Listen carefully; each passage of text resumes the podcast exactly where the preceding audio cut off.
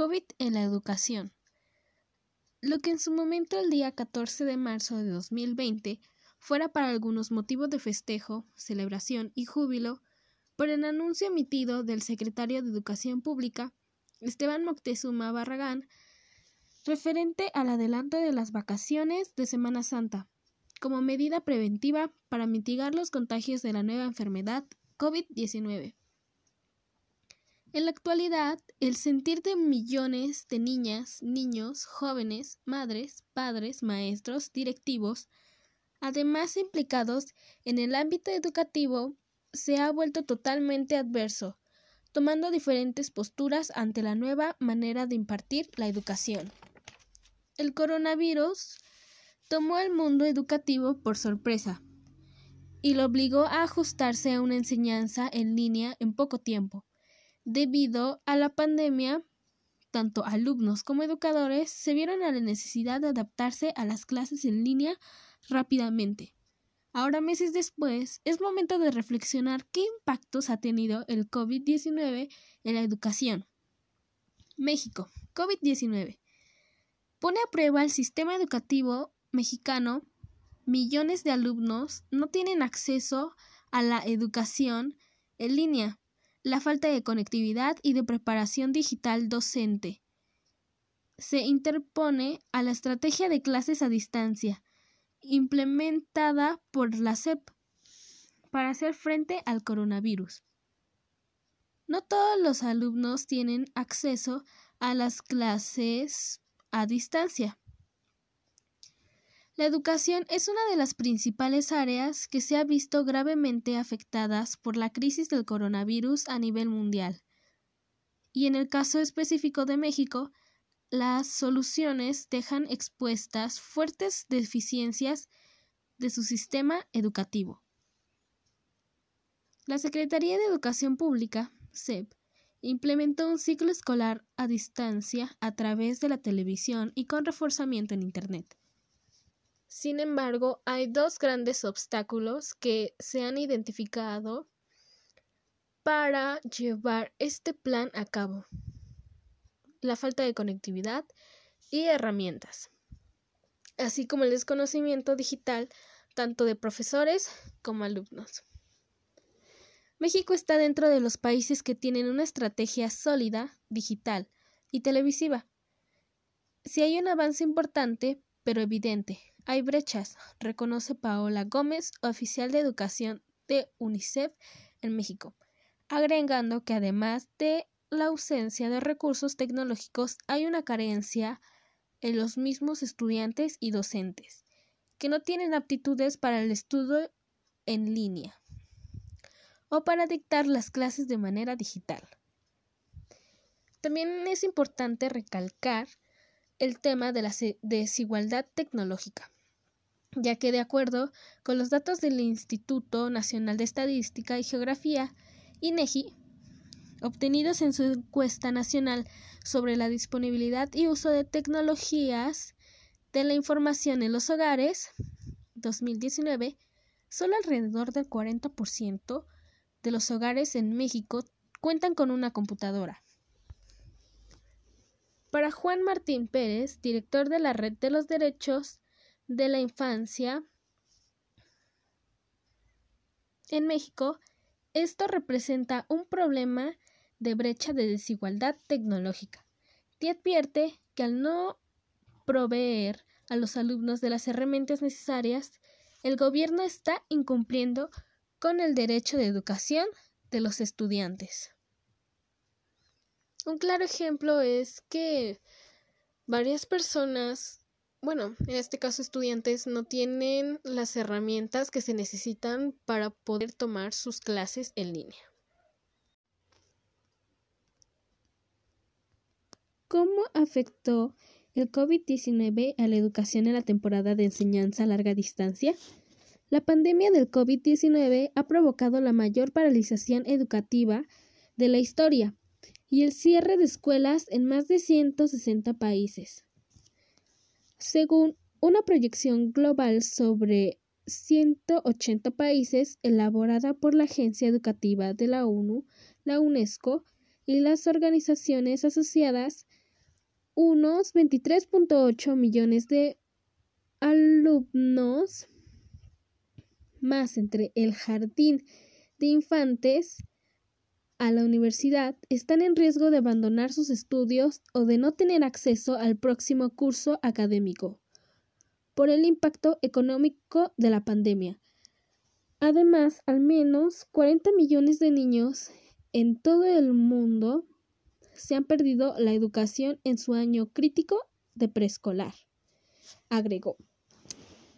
Como resultado, se advirtió que el mundo genera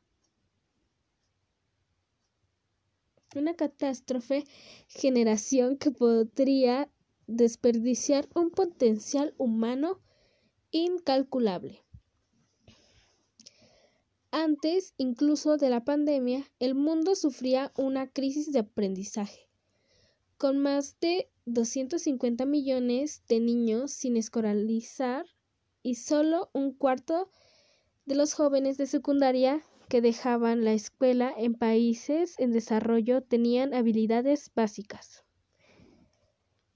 Educación en línea. La adaptación a la educación en línea ha sido un reto para todos, pero son muchas las posibilidades que abre.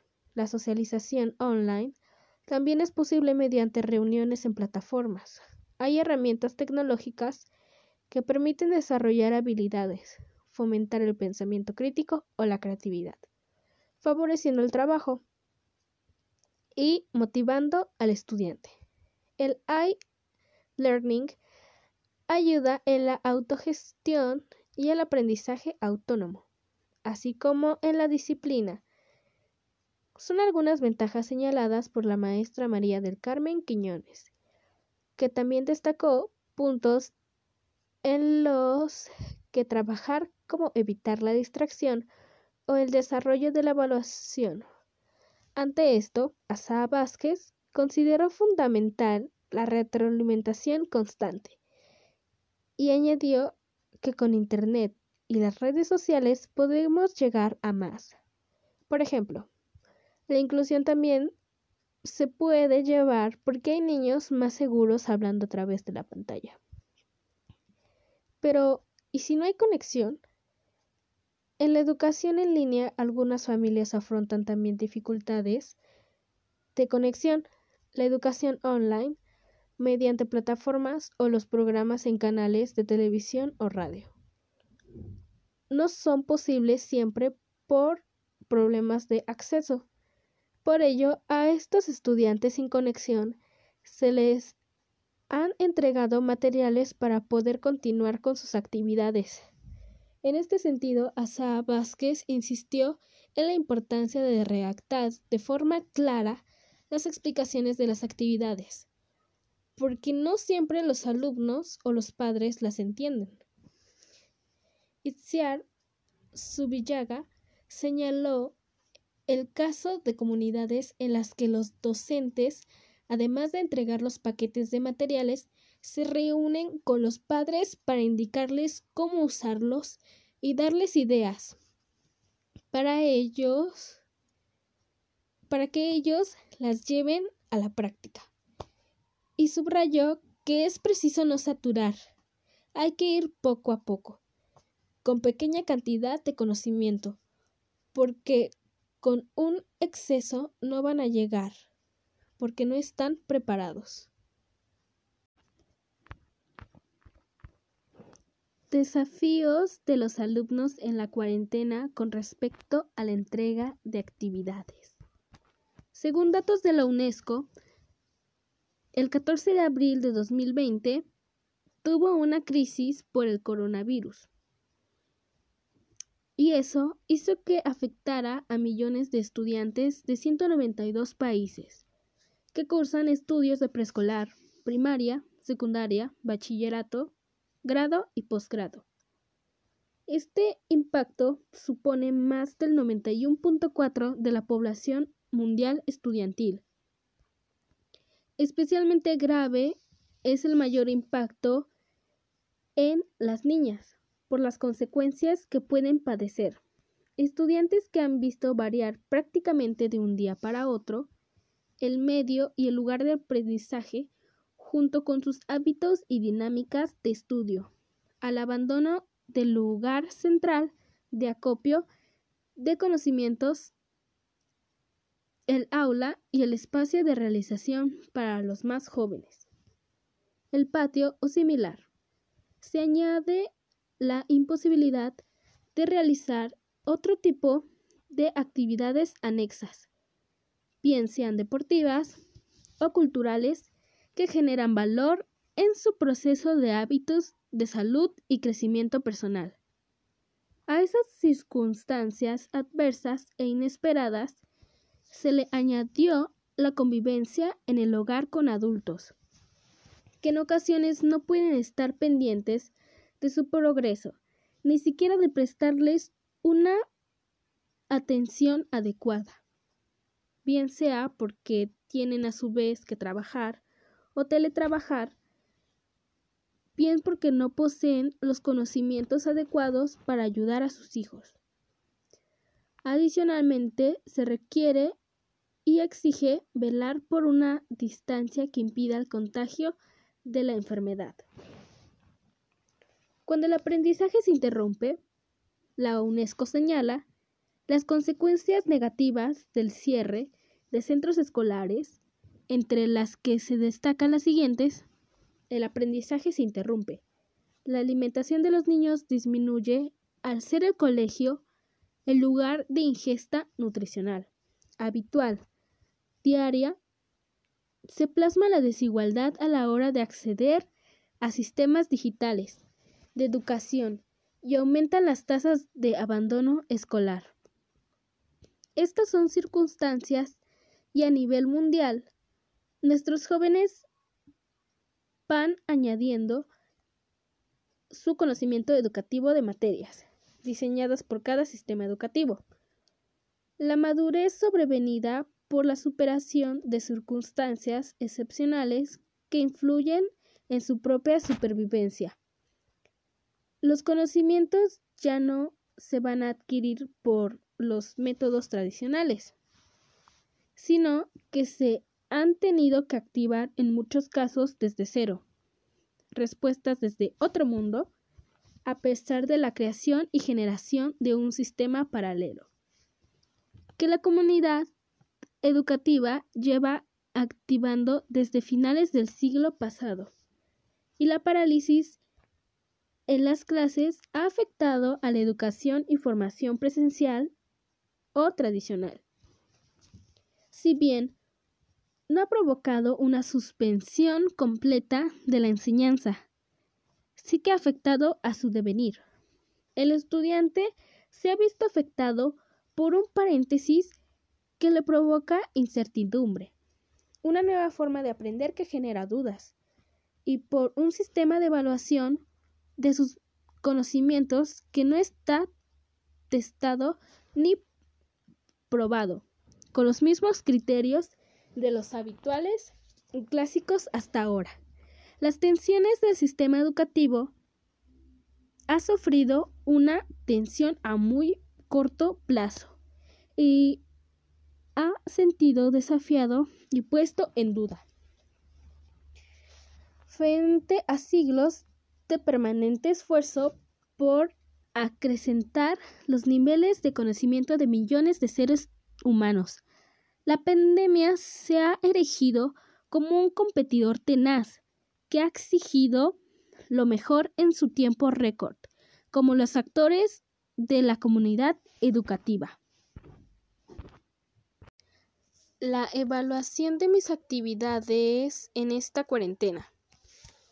Cuando inició el ciclo 2020-2021, ah, sí se me hizo un poco complicado ya que pues no estaba acostumbrada a estos tipos de trabajo porque en la secundaria no me exigían tanto como ah, ahorita ya que son trabajos más fáciles tan solo eh, te mandaban tus actividades ah, en una sola em, pues tarea y tú tenías que estar haciendo tus actividades y todo era en libreta. Pero cuando yo recién inicié a bachiller, pues no, no, no, no fue así como yo estaba acostumbrada. Ah, es totalmente diferente, ya que la mayoría de mis trabajos se basan en, en presentaciones, documentos, videos, y pues en la secundaria nunca me habían enseñado a hacer uh, estos tipos de trabajos. Sí, tuve uh, pues una materia que justamente me enseñaban a hacer mis documentos y a realizar a, a, a realizar mis actividades pero no me los pedían tan así como ahora me lo piden en bachiller. Con respecto a mis actividades, pues uh, cuando iniciamos el ciclo escolar, recuerdo que en las primeras semanas uh, sí, pues mis maestros me calificaban bien y me hacían mis comentarios sobre qué les faltaba mis trabajos, cómo los puedo llegar a mejorar y así. Y pues eso fue el primer mes. Todo iba bien, todo bien. Pero pues yo sentía que mis trabajos no tenían como una cierta calidad, ya que no cuento con computadora y eso hace que se me dificulte uh, entregar ciertos trabajos de algunas materias. Pero pues yo veo la forma de cómo entregarlos y hacerlos presentables para que tenga una buena calificación y se vea mi esfuerzo. Mm, y pues ya pasándome en el segundo mes, uh, pues todo iba igual. Uh, mis maestros me entregaban mi calificación a tiempo, a mi retroalimentación y en las clases que tenía, eh, pues también nos decían que, bueno, hablaban sobre los trabajos que, que nos dejaban. Mm, y pues ahora que iniciamos otro mes, cuando iniciamos el otro mes, ah, sí noté una diferencia, ya que en una materia eh, aún todavía no me entregan mis calificaciones y se supone que ya debería de tener mis calificaciones de todos mis trabajos, pero no, no es así. No sé cómo la profesora esté evaluando, uh, si estoy bien en mis trabajos, cómo voy a salir, la verdad no sé. Lo que a mí me sorprende es que mis demás maestros que tengo ya me han entregado mi calificación desde semana desde una semana antes. Y pues uh, sí me llama mucho la atención de que ahorita no me estén entregando mis calificaciones de esa cierta materia si yo le entregué en forma y en tiempo. Y pues no solamente soy yo la que tengo este problema sino son varios de mis compañeros. Pero pues esperemos si todo esté bien Ah, y con respecto a mis demás materias que tengo, pues sí le he estado echando ganas, ya que me propuse mejorar mis calificaciones y sí, ahorita lo estoy logrando. En las calificaciones, en la, perdón, en mis materias que no me gustó tanto como salí, pues ahora sí le eché más ganas y ahora tengo 10. Y ahora mi propósito es mejorar en matemáticas, ya que mm, no reprobé, pero siento que debo de mejorar más mi calificación.